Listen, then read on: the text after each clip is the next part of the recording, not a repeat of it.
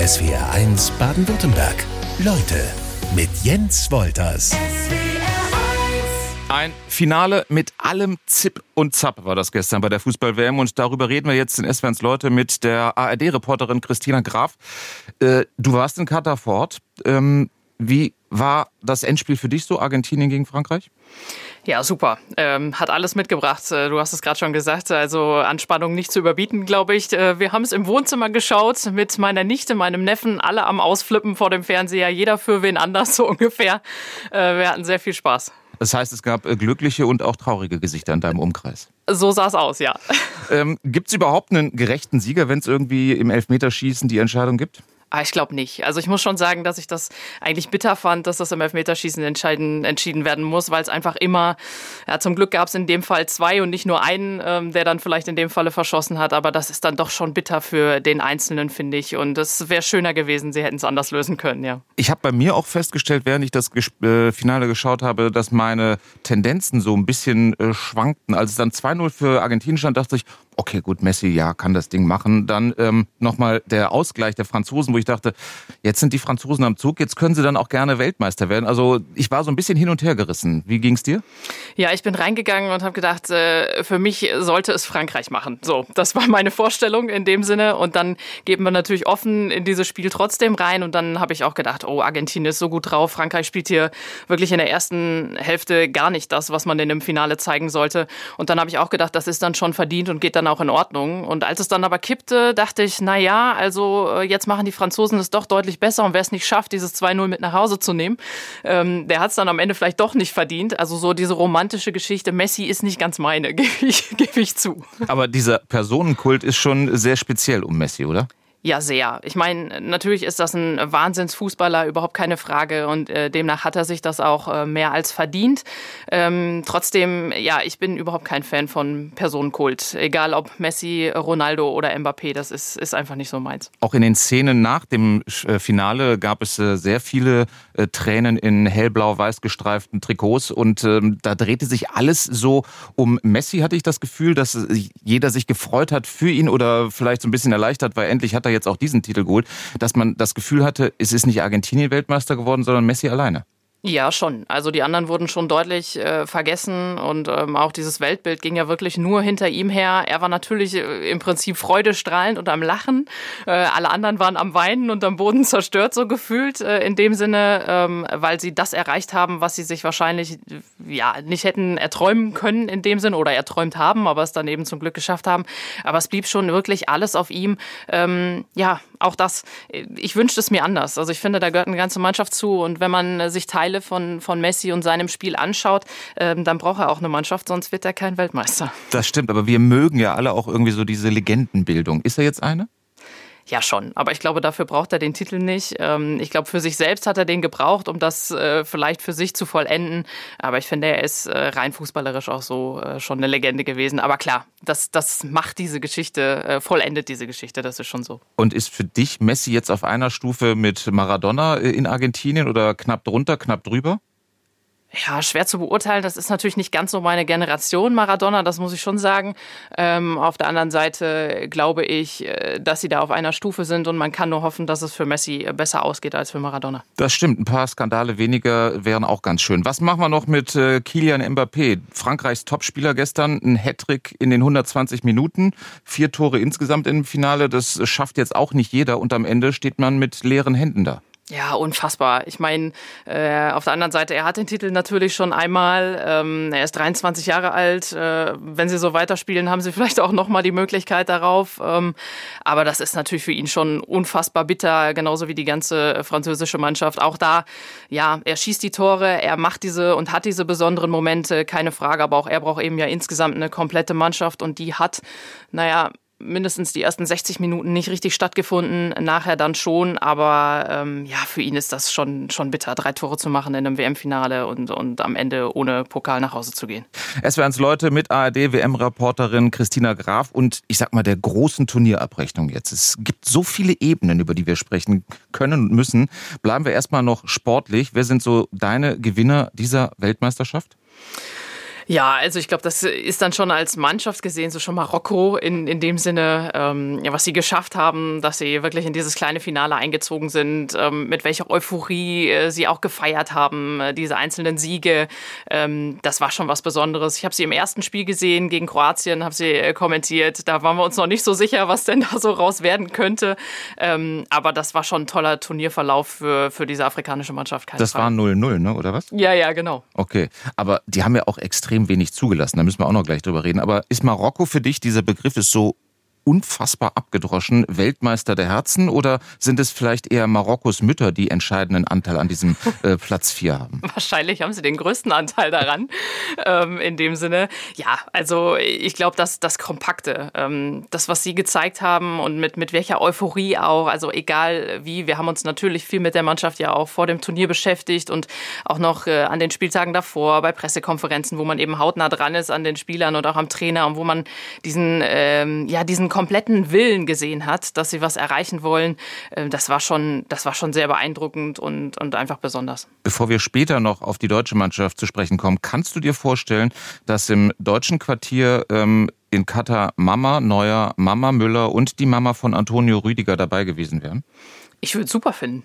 Ich würde es richtig gut finden. Ja. Ähm, warum eigentlich nicht? Ne? Aber äh, ja, es ist irgendwie in, äh, bei uns ist es leider nicht ganz so vorstellbar. Ja, so äh, so unnahbar wie vieles ist, äh, so ist auch das nicht ganz so vorstellbar. Äh, leider. Aber es wäre wär mal schön, ja. Das stimmt. Und ich glaube, die sind auch weniger äh, Influencer als die die Freundinnen und Frauen der Spieler. Aber das nur so am Rande. Ähm, kommt's auch auf eine sehr gut organisierte Defensive an. Du hast es eben schon so anklingen lassen bei Marokko. Ähm, ist das so eine Erkenntnis dieses Turniers mal wieder, dass man ähm, nach vorne spielen kann wie die Sau, aber hinten muss äh, der Kasten halt sauber gehalten werden? Ja, ich glaube, darauf kam es natürlich immer an. Ne? Wenn die Null steht, dann hast du nicht verloren. Also äh, in dem Falle äh, wäre das mit Sicherheit bei dieser Weltmeisterschaft auch für uns dann ein bisschen einfacher gewesen und besser gelaufen. Ähm, ja, ich glaube, bei vielen Mannschaften hat man das schon gesehen, dass eine gute Defensive wirklich sehr entscheidend sein kann. Ich glaube, das ist nicht immer alles, ähm, aber äh, es ist ein ganz, ganz wichtiger Punkt und Marokko hat das mit Sicherheit gezeigt. Äh, ich würde jetzt sagen, haben wir nur so Mannschaften, die so spielen wie Marokko, dann äh, wird es auch schwierig werden. Ähm, das allerattraktivste äh, Offensiv war es auch nicht immer. Äh, und da wünschen wir uns ja dann doch auch schon ein bisschen was anderes. Und ähm, Argentinien hat es ja gestern ganz gut gezeigt, äh, wie man auch sehr gut offensiv agieren kann und äh, eigentlich eine ganz gute Defensive hat und eine aggressive Defensive. Und am Ende haben sie natürlich auch trotzdem Fehler gemacht und Tore kassiert. Das hat mich so ein bisschen bei den Franzosen auch immer gestört über weite Teilen des Turniers, dass die mit einem unfassbaren Offensivpotenzial, was sie im Kader haben, so ja, sehr verhalten gespielt haben, sehr kontrolliert, immer nur dann ein bisschen mehr nach vorne gemacht haben, ähm, als es dann tatsächlich nötig wurde. D ähm, da hätte ich gerne mehr Feuer nach vorne gesehen. Ja, wahrscheinlich hier und da auch ein bisschen überrascht mit der, mit der offensiven Aufstellung der Argentinier, mit der sehr offensiven Art. Ich glaube, das hat schon ein bisschen gedauert. Nicht umsonst hat äh, Deschamps ja auch vor der Halbzeit reagiert, was ja in so einem WM-Finale auch echt hart ist. Also gerade für jemanden wie Giroud, der sie da überhaupt auch hingebracht hat, gefühlt äh, mit seinen Treffern. Also ähm, auch wenn die Reaktion total richtig war, aber ich glaube, man war da schon, äh, schon sehr überrascht, wie Argentinien da in den Anfangsminuten auch aufgetreten ist. Abseits vom Sportlichen, wie sieht es mit Zeichen aus, die gesetzt wurden, die vielleicht besser funktioniert haben als die Hand vorm Mund bei den deutschen Spielern, etwa gegen das Regime im Iran. Stehen diese Zeichen auch eher auf der guten Seite dieser WM?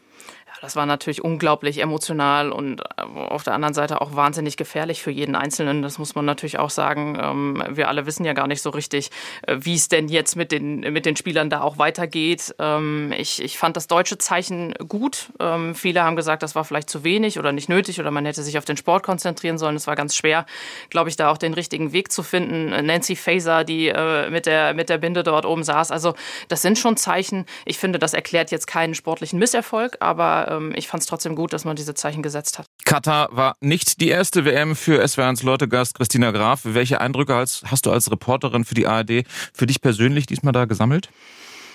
Ähm, ja, sehr unterschiedliche. Ähm, ich bin in Russland dabei gewesen, äh, zuletzt äh, 2018 und jetzt äh, Katar. Das war natürlich schon äh, sehr anders, äh, alles sehr zentral, alles auf äh, einem Ort, an einer Stelle sozusagen. Ähm, man muss das so ein bisschen trennen, glaube ich. Das Sportliche zwischen dem Politischen und dem, wo auch vorher sehr viel drüber gesprochen wurde. Sportlich kann ich für mich nur sagen, ähm, ich, ich habe noch nichts Besseres erlebt, was das angeht. Ja. Aber ich notiere 2018 und 2019 2022 warst du dabei. Jeweils ist die deutsche Mannschaft in der Vorrunde ausgegangen. Nur so am Rande, habe ich nur mal festgehalten. Ja, kurz überlegt hatte ich auch. Äh, ich stellte dann fest, es geht vielen Kollegen so und deswegen habe ich gedacht, äh, das Kann ist nicht dann an dir liegen. Genau. Gut, das ist, das solltest du, glaube ich, auch nicht persönlich nehmen. Ähm, du sagst, äh, super organisiert. Wie lief denn so dein Tag da eigentlich ab? Also ich meine, wie, wie kann ich mir das vorstellen? Äh, pünktliches Frühstücken, ja, das ist ganz wichtig äh, für den Tag, um, um genug Energie mitzunehmen. Ähm, und dann geht's wirklich dahin, dass man sich wirklich intensiv auf die Mannschaften nochmal vorbereitet. Also ich habe äh, einen Assistenten auch immer dabei. Wir gehen nochmal sehr auch in, in die Analyse, in eine Spielanalyse. Insgesamt wird man ein bisschen so auch vorbereitet, wie vielleicht der Spieler an sich auch. Ja, was äh, bringen beide Mannschaften da so mit? Ähm, ich muss natürlich viel über die einzelnen Spieler wissen, gehe dann da also auch nochmal sehr alleine ins Detail. Ähm, wir gehen wirklich vorher in diese Matchday minus one, sagt man, also einen Tag vorm Spiel in die Pressekonferenzen, ähm, mussten dann immer ein bisschen quer durch die Stadt einmal fahren. Das hat ein bisschen Zeit gekostet, aber ähm, das hat dann auch ganz gut geklappt. Und dann gehen wir da in Interviews nochmal rein, äh, die Aussprachen der Spieler nochmal einsammeln, ähm, dass man da auch wirklich kaum Fehler macht. Und äh, dann gibt's nachher noch ein Essen und dann ist äh, der Tag auch schon so gut wie wieder rum. Und äh, dann steht irgendwann der Spieltag an und dann sind wir mit der Bahn immer, genauso wie die Fans auch, ins Stadion gefahren. Und äh, dann fingen so diese heißen zwei Stunden an, bevor es denn dann losging. Ja. Wenn du sagst, du musst über die Mannschaften etwas erfahren, woher erfährst du, welche Mutter zu welchem marokkanischen Spieler gehört? Ja, das ist manchmal nicht so einfach. Äh, Das ist viel Google-Arbeit, das muss man schon zugeben. Also man musste schon in die, in die ganzen Tiefen reingehen und alles, was man irgendwie mitbekommt oder Journalisten, die aus den jeweiligen Ländern kommen, die natürlich noch mal mehr ein Know-how haben über äh, Südkorea zum Beispiel, äh, die Mannschaft, die ich auch hatte, ähm, die muss man dann schon befragen und, und dann kommt man an diese Details auch ran, aber es ist schon viel, viel Arbeit. Im deutschen Winter sitzt du jetzt gerade in einer kuscheligen Strickjacke da. Hattest du die im Stadion auch an? Es soll ja da auch äh, halbwegs fröstelig gewesen sein. Hatte ich tatsächlich. Also äh, ohne Jacke, ohne Pullover äh, bin ich nicht rausgegangen. Ich hatte auch immer äh, eine lange Hose an, ähm, so wie man es da unten auch tragen sollte, war auch nicht das Problem, weil in wirklich jedem Raum es einfach auch so runtergekühlt war, dass man die auch brauchte. Und ähm, diese paar Meter, die man wirklich mal draußen nur machen musste, die waren äh, relativ gering und von daher musste die Jacke schon immer raus und äh, definitiv auch im Stadion. Stadion, ja. Wurden dir Verhaltensregeln mit an die Hand gegeben? Nein, gar nicht. Also ich habe mich äh, tatsächlich selbst ein bisschen logischerweise über das äh, Land vorher informiert, so wie ich das vor jedem Urlaub auch machen würde. Ähm, was soll ich tun, was kann ich tun, was darf ich vielleicht auch eben nicht tun. Und äh, für mich war klar, okay, äh, die kurze, knappe Hose lasse ich zu Hause. Ich kann dort eine lange Hose anziehen. Das ist das, was die Menschen dort gerne hätten. Und da habe ich auch kein Problem mit und äh, daran habe ich mich gehalten. Und ansonsten gab es aber keine Vorgabe. Wie weit bist du vielleicht auch mal, ähm, was weiß ich, äh, um den Kopf freizukriegen, so neben diesen vorgegebenen WM-Faden unterwegs gewesen? Das hätte ich gerne wesentlich mehr gemacht. Das äh, hat mich leider ein bisschen gestört, aber es war wirklich so viel Arbeit in dieser komprimierten Zeit, in der ich dann auch da war, äh, dass man kaum Möglichkeit dazu hatte. Also natürlich ist man mal in Richtung Marktnähe gegangen, aber auch das ist ja sehr touristisch. Also wenn, muss man dann schon wirklich sehr weit rausbrechen. Und äh, da hatte ich leider äh, wirklich keine Möglichkeit zu. Ich bin mit Katarern zwar in ein Gespräch gekommen, ähm, auch mal ja nicht im nahen Stadionumfeld, sondern auch mal ein bisschen außerhalb, aber trotzdem, ähm, ich würde sagen, dieses normale Alltagsleben habe ich äh, leider dort nicht richtig mitbekommen können. Letzte Frage in diesem äh, Blog sozusagen. Äh, in deiner Tasche, was durfte da nicht fehlen von zu Hause? Es gibt ja so Kolleginnen und Kollegen, weiß ich aus eigener Erfahrung, die äh, immer mit der eigenen Kaffeemaschine verreisen oder die Hausschuhe mitnehmen oder ein Kuscheltier. Was war es bei dir? Meine Nichte und äh, mein Neffe haben mir eine äh, Tasche gemalt, wo ich meine Stifte reinpacken konnte, ähm, mit ganz lieben Grüßen, jeder eine Seite und die war im Stadion dabei. Fotos habe ich sogar nach Hause geschickt. Also die musste immer im Stadion dabei sein und die lag auch immer draußen auf dem Tisch. Ähm, das war so meins, was dabei sein musste, ja. Du warst als ARD-Reporterin bei der Fußball-Weltmeisterschaft. Wie hast du als Frau Katar wahrgenommen? Ich weiß nicht, ob so anders äh, wie die männlichen Kollegen, die da vor Ort waren. Ähm, ich bin da mit ganz offenen Augen durch die Gegend gelaufen. Ich habe ja eben schon gesagt, dass wir natürlich nicht so weit rausblicken konnten außerhalb der Stadt äh, Dohas und auch dessen, was natürlich so ein Stück weit so eine WM-Blasenummer ist. Ähm, ich für meinen Teil kann sagen, das ist nicht so ganz mein Land. Also es ist nicht das, wo ich äh, freiwillig hinreisen würde. Ähm, aber dafür liegt mir auch eher Natur, Berge irgendwie nah. Also das ist einfach schon, was das angeht, äh, nicht ganz meins. Ja, und insgesamt ähm, kann ich nur sagen, aus rein diesem Sportereignis heraus war, war, das, äh, war das ein tolles Ereignis. Ähm, alles drum und dran, was dort natürlich alles nicht gut läuft in Katar. Und das sind natürlich viele Dinge, kann ich schlecht bewerten, weil ich ich die eben vor Ort nicht anders wahrgenommen habe als vielleicht äh, von hier heraus. Aber zu wissen, dass dort ja eine männliche Vormundschaft äh, die Frauenrechte für die Frauen dort ähm, stark einschränkt, was macht das mit dir? Hat dich das gedanklich irgendwie beschäftigt oder sagst du, das ähm, trifft mich jetzt dann nicht?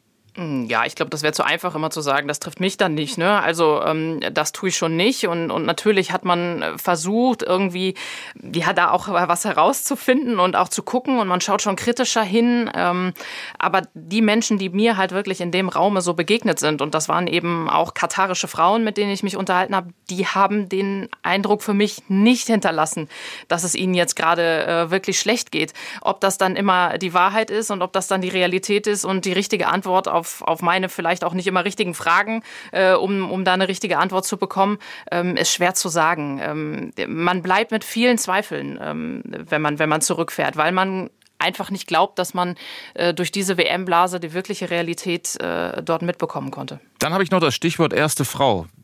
Gefällt dir bis hierhin wie gut? Semi. Gut, ich äh, lass, es, lass es mich ausführen. Es gab die erste Frau, die als Schiedsrichterin ein WM-Spiel bei den Männern geleitet hat. Ähm, sollte das noch extra betont werden? Also ich meine, wir müssten ehrlich gesagt die, die zig hundert anderen WM-Spiele aufzählen, wo keine Frau Schiedsrichterin war.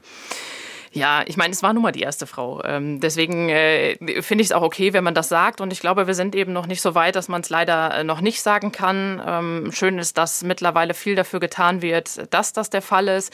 Ich muss aber auch offen und ehrlich sagen, ähm, dass wir uns da aus deutscher Sicht wirklich eigentlich noch nicht verstecken müssen, auch wenn es immer noch viel zu wenig ist, was dafür getan wird. Aber wenn man mal auf die Tribünen schaut, und das konnte ich von oben und auch in dem gesamten Pressebereich, dann sind wir Deutschen da schon mit sehr vielen Frauen äh, vertreten. Glücklicherweise es sind immer noch zu wenig, aber auch im Hörfunk äh, mit Martina Knief, mit Julia Metzner, ähm, die ja das Finale kommentiert hat. Ich durfte dabei sein. Äh, Claudia Neumann äh, war fürs ZDF dabei, Christina Rand für Magenta unter anderem auch noch. Also ähm, ich glaube, bei uns tut sich da schon eine Menge. Es muss immer noch mehr passieren, aber ähm, insgesamt auf der Welt ist das noch deutlich zu wenig und deswegen müssen wir leider immer noch sagen, die erste Frau da und da.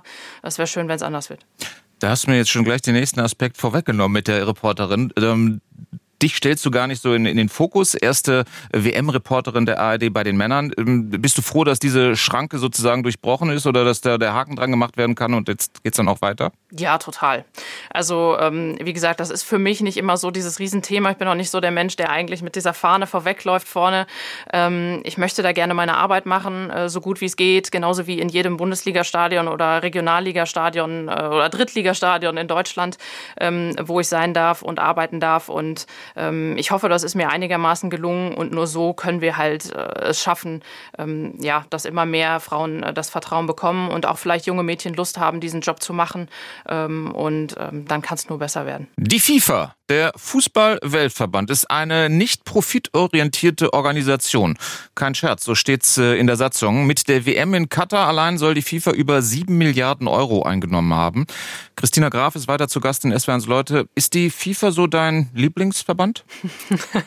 Bei weitem nicht, nein. Ähm, Verbände ist aber generell schon mal ein schwieriges Thema, ja, finde ich. Da hat man wahrscheinlich keinen Lieblingsverband. Nee, genau. Äh, das, das fällt einem sehr, sehr schwer, äh, dazu irgendwas zu tendieren, ja. Aber insgesamt unterm Strich, ähm, die FIFA, äh, ja, geht, geht nicht. Geht einfach nicht. Aber ist das auch nur eine deutsche Sichtweise, dass wir die FIFA irgendwie nicht so gut finden, weil äh, Gianni Infantino wird auch ein weiteres Mal gewählt werden?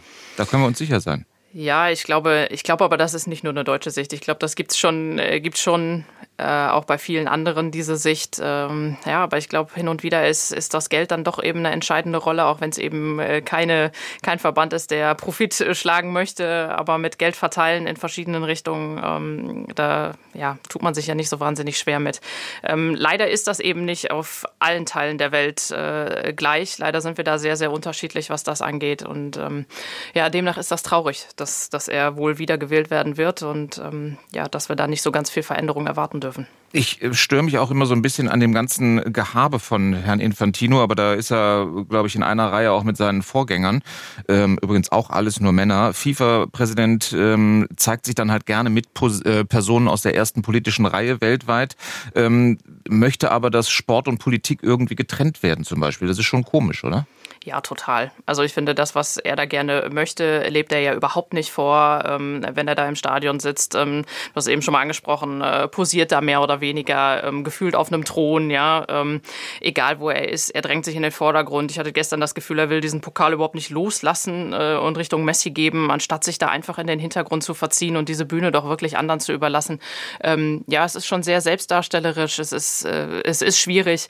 Ähm, für mich eine Position, die man definitiv auch anders ausleben kann und anders ausleben sollte, aber ähm, er schafft es leider nicht. Bei dieser Pokalübergabe, die du gerade angesprochen hast, gab es ja auch noch so eine etwas besondere Szene, nämlich Lionel Messi als argentinischer Kapitän, bevor er den Pokal in die Hände nehmen durfte, ähm, legte man ihm einen äh, katarischen Umhang, einen landestypischen Umhang um. Ähm, das hat es so auch noch nie gegeben.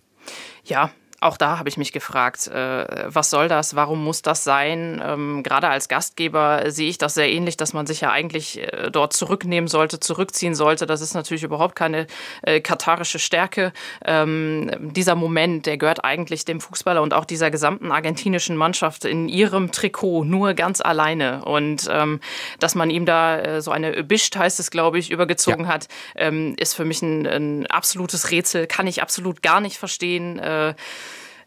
Ich glaube, Messi konnte sich einfach nicht wehren. Das ist das, was ein Stück weit schade daran ist. Ähm, man hat sich hin und wieder gefragt, ach, warum hätte er ihn denn vielleicht einfach nicht genommen? Aber das ist in so einem Moment ja auch einfach wahnsinnig schwierig, glaube ich. Äh, aber es ist traurig, dass man, äh, dass man einem Sportler und auch, auch einem gesamten Team, ich finde, das hat total abgelenkt von so einem Team, von allem, von diesem Moment, äh, dass man sich da so in den Vordergrund drängt und dass Infantino dieses Spiel auch weiter mitmacht und ähm, ja, ein Trauerspiel. Jetzt haben wir in anderthalb Jahren die Europameisterschaft in Deutschland. Das heißt, ähm, wenn, spielen wir es mal gedanklich durch, äh, Holland Europameister wird, dann muss der Kapitän erst in die Lederhose steigen, bevor er dann den Pokal in die Hand nimmt. Ja, ähm, hoffentlich nicht. das wäre auch meine Hoffnung. Ähm, letzte Frage in dieser, in diesem, äh, zu diesem Aspekt. Tut die FIFA dem Fußball weltweit jetzt gut oder nicht? Naja gut, es muss ja irgend, es muss ja irgendeinen Dachverband muss es ja geben, der, der Geschichten regelt ähm, und, und der auch die einzelnen äh, Verbände, Kontinentalverbände irgendwo ein Stück weit zusammenbringt. Irgendjemand muss es da schon geben. Äh, die Art und Weise, wie es ist, ist, ist, ist nicht gut. Es war eins Leute, weiter mit ARD-Sportreporterin Christina Graf. Eine schnelle Nummer war auch diese WM für die deutschen Fußballer. Das Aus nach der Vorrunde. Dabei gab es ja genügend Menschen, die gedacht hatten, die DFB-Jungs würden vielleicht um den Titel mitspielen können, nicht wahr? ja, ich, ich hatte das, das was gehört bei dir so vor ja, dem ich, Turnier. Ich habe es tatsächlich auch gedacht. Ähm, ich habe es mir einfach gewünscht, sagen wir es mal so. Aber ähm, ja, ich habe auch ein bisschen mehr erwartet. Das ist schon verrückt, dass eigentlich alles im ersten Spiel gegen Japan verloren ging.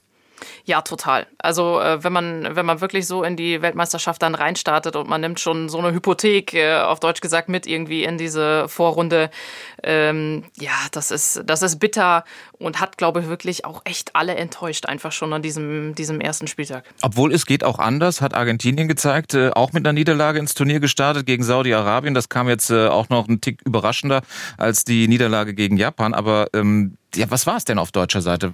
Die falsche Mischung bei den Spielern oder fehlende Einstellungen? Es ist nachher immer äh, leicht zu sagen, dass das vielleicht nicht der richtige Kader war. Ich glaube, ähm, das glaube ich ehrlich gesagt nicht. Ich glaube, es war am Ende einfach eine Effizienz, die wirklich gefehlt hat. Ich glaube schon, dass man vielleicht auf den einen oder anderen Spieler hätte in der Defensive setzen können, ähm, vielleicht auch von der Mentalität her setzen müssen. Ähm, ich denke da ganz oft an Matthias Ginter, ähm, der einfach eine hervorragende Saison gespielt hat, auch auf dieser Innenverteidigerposition. Der gar nicht zum Zug kam. Der überhaupt nicht zum Zug kam. Das habe ich auch nicht verstanden. Aber wie gesagt, einzelne einzelne Positionen zu besprechen und sich das anzumaßen, äh, zu glauben, man wüsste das besser, ist auch schwierig. Ich bin weder beim Training noch bei sonstigen Dingen haargenau dabei gewesen. Aber ähm, ja, das waren so meine Dinge, die ich vielleicht für mich so ein bisschen kritisieren würde anhand ja, der Vorrunde, anhand der Spiele.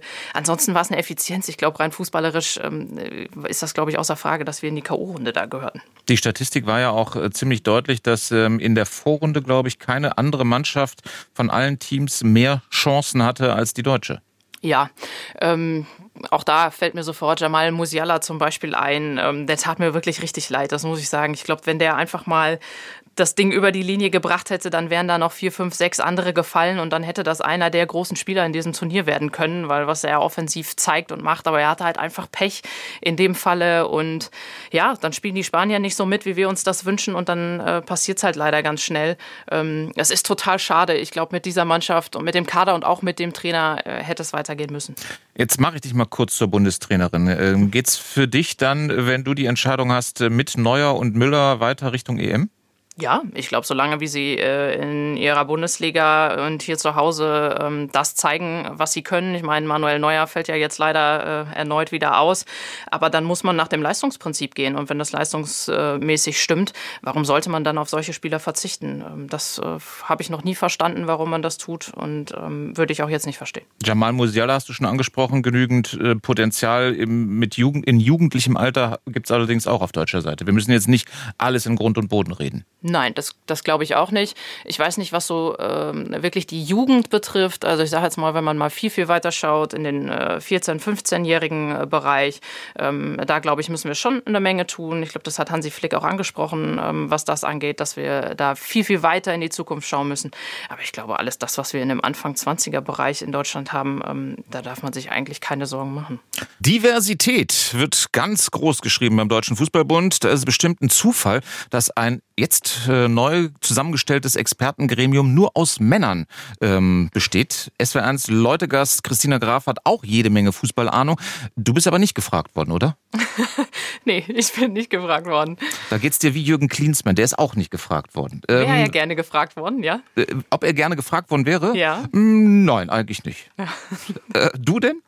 Nein, ich auch nicht. Gut, gut. Äh, was hältst du denn von diesem Männerclub? Der Rummenigge, Kahn, Völler, Sammer, Minzlaff heißen die Damen, äh, die Herren. Die, die, die, die Herren, ja. Ja, ähm, ja also äh, natürlich äh, wird man sich wünschen, äh, dass dort mehr Diversität äh, herrscht und man wird sich vielleicht auch ein bisschen eine andere Altersstruktur hier und da äh, wünschen. Auf der anderen Seite ähm, sind das natürlich alles auch keine dummen Menschen, die da in diesem Gremium sind und das sind Menschen mit sehr viel äh, Erfahrung auch und ähm, ja, ich tue mich schwer damit, sofort immer alles negativ zu sehen. Ähm, keine Frage, dass man sich da vielleicht ein bisschen eine andere Struktur drin gewünscht hätte. Auf der anderen Seite, glaube ich, muss man die Männer vielleicht auch erstmal machen lassen ähm, und und einfach mal schauen, was es denn ergibt. Das wird natürlich auch nicht äh, ad hoc wahrscheinlich alles, alles verbessern, was man sich wünscht. Aber brauche ich die jetzt, damit mir nachher Freddy Bobic als Nachfolger von Oliver Bierhoff präsentiert wird? Nee, ich glaube, dafür braucht man, äh, braucht man so ein Gremium nicht. Ich könnte mir aber gut vorstellen, dass es am Ende trotzdem so passiert.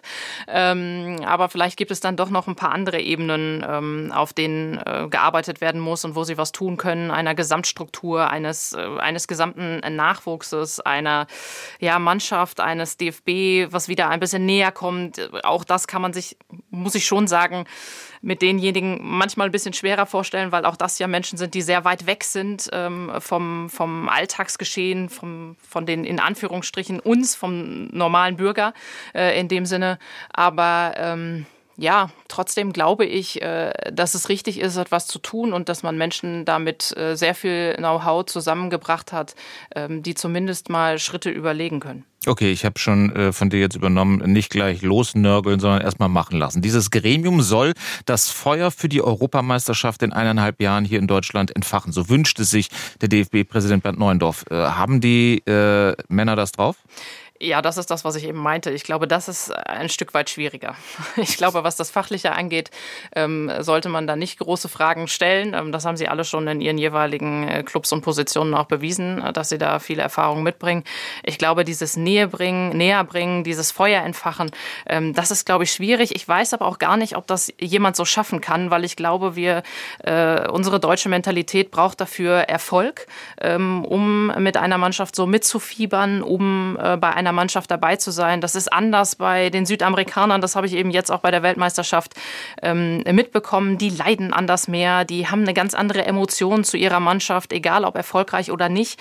Ähm, ich weiß gar nicht, ob das unserer Mentalität so entspricht. Das heißt, das muss über Jahre neu aufgebaut werden, weil wir hatten das ja tatsächlich schon mal. Ne? Mit Beginn der WM 2006, würde ich sagen, ist da ja wirklich was passiert. Ja, weil das hier zu Hause war und ich glaube, weil wir uns dort alle auch als äh, die perfekten und freundlichen und guten Gastgeber zeigen wollten und deswegen haben wir uns damit auch, glaube ich, anders identifizieren können. Ähm, deswegen hatten wir überall Fahnen hängen, die danach dann auch nie wieder aufgetaucht sind. Ähm, also man hat das einfach, glaube ich, auch aus dem persönlichen Selbst heraus ein Stück weit wieder verloren und vielleicht müssen wir uns als Sportfans da auch selbst mal ein Stück weit hinterfragen ähm, und nicht nur äh, dem DFB da die Schuld geben. Also nicht nur zujubeln, wenn es Erfolge gibt, sondern auch zu einer Mannschaft steht, wenn es mal ähm, bei zwei Weltmeisterschaften nicht so läuft. Ja, natürlich hätten wir das gerne anders, aber ich glaube, auch dann äh, darf man nicht alles schlecht reden. Und ähm, dann kommt ja die Europameisterschaft in Deutschland in eineinhalb Jahren, ehrlich gesagt, äh, zur rechten Zeit am rechten Ort.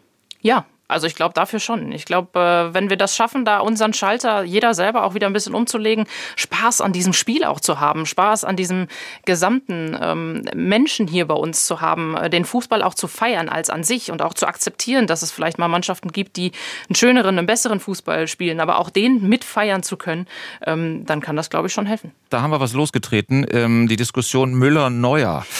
Äh, Martin Kunzelmann, SW1-Hörer aus Meckenbeuren, der hat geschrieben, du hast völlig recht, Christina. Thomas Müller muss unbedingt mit zur EM. Ähm, du hast ja gesagt, warum nicht? Wenn er die Leistung bringt, äh, soll er dabei sein. Das ist keine Frage des Alters, weil schließlich hat Hansi, so schreibt es Martin, als einziger Trainer erkannt, Hansi Flick ist gemeint, äh, dass ein Spieler mit Erfahrung auch durchaus dirigieren kann und wichtiger ist als einer, der Tore schießt. Gehst du damit? Ja, Tore wären mir noch ein bisschen lieber, um ehrlich zu sein, weil ich glaube, die hätten uns äh, weitergeholfen da in dem Fall. Es, ja. ja. Aber grundsätzlich, ja, ich bleib dabei. Also, ähm, wie du auch gerade schon gesagt hast, äh, Alter spielt keine Rolle. Wer die Leistung bringt, finde ich, gehört in die Nationalmannschaft. Klaus Andrich aus äh, Wellendingen schreibt, ich würde Müller äh, und auch Neuer nicht mehr einsetzen. Also da ist die, die, Gegner, die Gegnermeinung. Äh, Uschi äh, schreibt dir ein Kompliment. Ähm, Gratulation, Ihr Resümee, Frau Graf, ist sehr interessant. Diese Frau hat Format. Es macht Freude, ihr zuzuhören und in ganz vielen Punkten stimme ich uneingeschränkt überein. Ähm, Frage an Frau Graf, da geht es jetzt allerdings mehr dann um einen Karrieretipp. Mein Sohn, äh, schreibt Thomas aus Heidelberg, ist 16 Jahre, will Sportmoderator werden. Wie ist der Werdegang? Selbst äh, ist er Spieler, Fußball begeistert, kennt alle Spieler ähm, und was hat er jetzt zu tun? Ja, wenn das so einfach wäre, muss ich leider enttäuschen. Ganz so einfach ist es leider nicht. Ähm, aber ich kann nur den Tipp geben, ganz, ganz viel Praxis sammeln, ganz viele versuchen, Praktika zu machen. Ähm, ich bin über die Zeitung, über den Hörfunk äh, dann in Richtung äh, TV gegangen, mache aber auch immer noch weiterhin Hörfunk. Ähm, wenn man Praxis sammeln kann und wenn es äh, ein kleines Studio, ein kleiner Sender vielleicht irgendwo in der Nähe ist, wo man erstmal anfangen kann, wo man viel praktisch üben und lernen darf, dann ist das, glaube ich, und kann das der richtige Weg sein. Und nebenbei muss man auch sagen, du hast auch ähm, Bundesliga gespielt. Das ist jetzt nicht Grundvoraussetzung für jeden äh, Sportreporter und jede Sportreporterin. Bei dir ist es ähm, nur eine äh, sehr, sehr gute Fügung. Roland Hampf, dann kommen wir wieder zum Sportlichen, der schreibt noch, ähm, dass wir bei der Betrachtung des Finals von gestern so ein bisschen den Torwart der Argentinier Martinez äh, ausgelassen hätten. Der hätte nämlich überhaupt den Titel erst möglich gemacht. Wie stehst du zu dem Mann so? Ja, gehalten hat er überragend. Ich glaube, die Szene, die er nachher dann gemacht hat, äh, als er dann den äh, goldenen Handschuh bekommen hat. Den hat er ähm, auch gehalten. Ja, die, mehr als daneben. Ähm, deswegen, ähm, ja, leider charakterlich äh, ist das nicht meins, muss ich sagen. Das müssen wir aufklären. Der hatte den goldenen Handschuh für den besten Torhüter des Turniers äh, sozusagen vor sein Genital gehalten ähm, und damit gepostet. Also das sah alles andere als richtig gut aus. So, also schon angesprochen habe ich, dass du Bundesliga gespielt hast. Unterschied Männer-Frauen-Fußball ist welcher?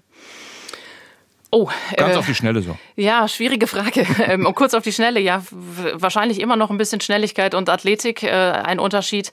Ähm, aber ansonsten äh, kann man den Frauenfußball sich richtig, richtig toll ansehen. Äh, ich kann nur jedem raten, mal ins Stadion zu gehen. Ähm, das hat äh, bei der Europameisterschaft dieses Jahr wahnsinnig Spaß gemacht. Und äh, das macht auch in der Bundesliga bei uns sehr viel Spaß. Und das macht in der Bundesliga sogar auch parallel zur Fußball-WM Spaß. Da gab es ja dann auch Spiele mit 15 und 20.000 Zuschauerinnen und Zuschauern. Also das ist dann schon bemerkenswert. Abschließend dein Wunsch Wunsch für den Fußball bei Frauen und Männern? Was gibt es da so auf der Wunschliste? Ach, äh, ich wünsche mir einfach, dass ganz viele Spaß daran haben, dass es äh, hoffentlich bald eine tolle Europameisterschaft hier wird, dass es eine tolle Weltmeisterschaft im kommenden Jahr für unsere Nationalmannschaft wird und ansonsten, dass äh, ganz viele Jungs und Mädels die Chance haben, bei uns in Deutschland Fußball zu spielen, egal wie und wo. Christina Graf, vielen Dank, dass du nach der WM auch noch hierfür zur Verfügung standst. Ich wünsche dir einen schönen Jahresausklang, ähm, wie immer du den zelebrierst und äh, auf weitere tolle Spiele und wir hören dich in Fernsehen und Radio demnächst wieder. Danke. Vielen Dank, alle schöne Weihnachten. SWR 1 Baden-Württemberg. Leute, wir nehmen uns die Zeit.